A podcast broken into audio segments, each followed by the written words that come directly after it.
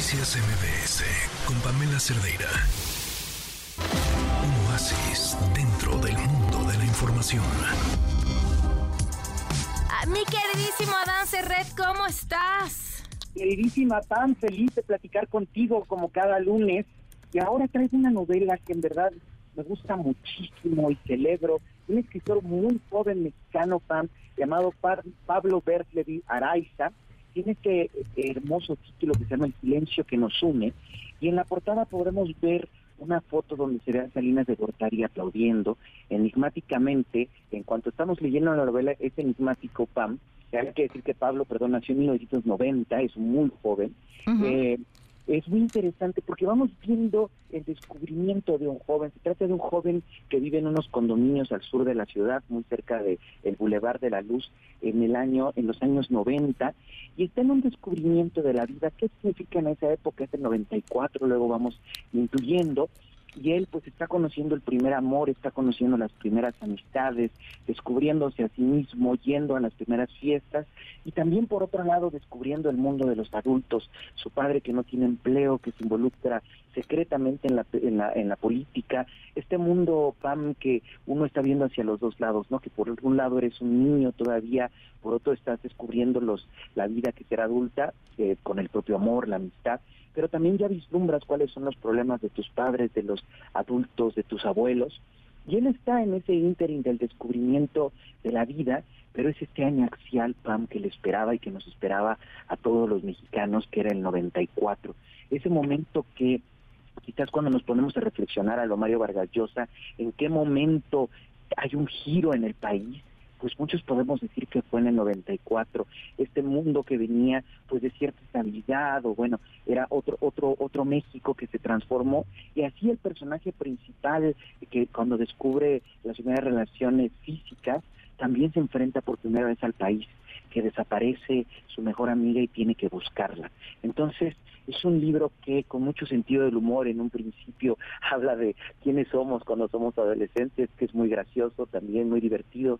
Tiene una pluma, Pablo Bentley, envidiable, Pan, para hacerte reír, para hablarte de cómo cambias, cómo piensas cuando eres adolescente, cómo piensas en el primer beso. La pregunta, la primera vez que una chica te pregunta si, si, si es acaso eh, cierto que le gustas y que no sabe que no sabes qué responderle. Se mezcla todo este mundo de descubrimiento, de crecimiento, de abrir el, telón hacia la vida, o también hacia abrir el telón hacia la realidad de un país. Así que ese silencio que nos une una novela muy divertida en un principio, pero que cada vez se va volviendo mucho, mucho más profunda y en donde pues termina un poco donde, o, o donde terminamos todos cuando somos adultos, ¿no, Pam? Ese mundo donde dices, mantengo alguna parte de quien fui de niño, pero por otro ya conozco este mundo, este mm. país dolorosamente, ¿no? Entonces es una novela muy, muy buena de Pablo Bentley, a pesar de que es muy joven, es muy profunda, muy bien escrita y sabe precisamente a dónde va del humor al, a lo duro, a lo profundo, Pam. Me encanta la recomendación, Adán, y tenemos recomendaciones del público, ¿las escuchamos? Escuchémosla, Pam. El libro que recomendaría es El hombre que amaba a los perros, el autor Leonardo Padura. Voy a empezar a leer El caballo de Troya. ¡Yupi! Me gustaría volver a leer el libro de Los Pilares de la Tierra, de Ken Foley. Ese libro está muy bueno, merece repetir. Ok, ¿qué libro repetirías, Adán?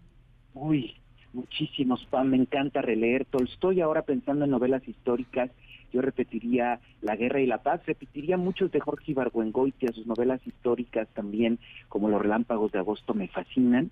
Y eh, creo que de los que dijeron aquí, El hombre que amaba a los perros de Leonardo Padura es un libro para leer una y otra vez sobre sobre la historia. También Los Pilares de la Tierra, pues es una novela una maravillosa novela histórica y bueno, me encantó con que va a leer a JJ Benítez esa alegría del pues futuro, de que vas a disfrutar algo. Pero bueno, yo releería mucho a Tolstoy y Goethe. ¿Tú a quién releerías, querida Pam? Eso, eso me quedé pensando. No soy fan de releer, porque, porque la verdad es que eh, hay muchas novelas que he disfrutado muchísimo, pero, pero, pero prefiero seguir descubriendo. Entonces, mm, no. No tengo respuesta a esa pregunta. No, bueno, la respuesta es esa. Yo en algún momento tenía 20 años y me encantaba releer y un amigo escritor al quien le mando un abrazo, Guillermo Fadanelli, me dijo, a tu edad sigue leyendo más, ya habrá tiempo después para releer. Para releer. A, mi, a mis hijos, a los niños les fascina que les leas la misma historia. Entonces, leí un millón de veces La peor señora del mundo y me fascina. O sea, eh, pero, pero, pero eso, soy de momentos más breves si se trata de releer. No, es que fíjate, la relectura ahorita de lo que lo dices tiene la maravilla de descubrir muchísimas cosas que te perdiste por seguir la trama, ¿no? Muchas veces por ir viendo de qué se trataba y todo esto, te pierdes unos recovecos hermosos, pero bueno, ese creo que son para diferentes momentos de la vida y a veces los niños con las cosas breves se parece como a las canciones, ¿no? Pam, esas canciones que escuchas una y otra vez, a veces los poemas y los cuentos breves tienen esa característica, ¿no? Sí, sí, sí, sí, sí, es cierto. No, y creo que tiene que ver con un saber qué va a pasar, que a los niños les da cierta seguridad al conocer una historia que ya, que ya les contaste. Pues Adán, como siempre, muchísimas gracias y este que te sigan en tus redes sociales. Ahí estoy, arroba Adán Ferret para críticas, comentarios y recomendaciones, tanto en Instagram como en eh, el ex Twitter. Así es. Vamos a una pausa y volvemos. Gracias, Adán. Noticias MBS con Pamela Cerdeira.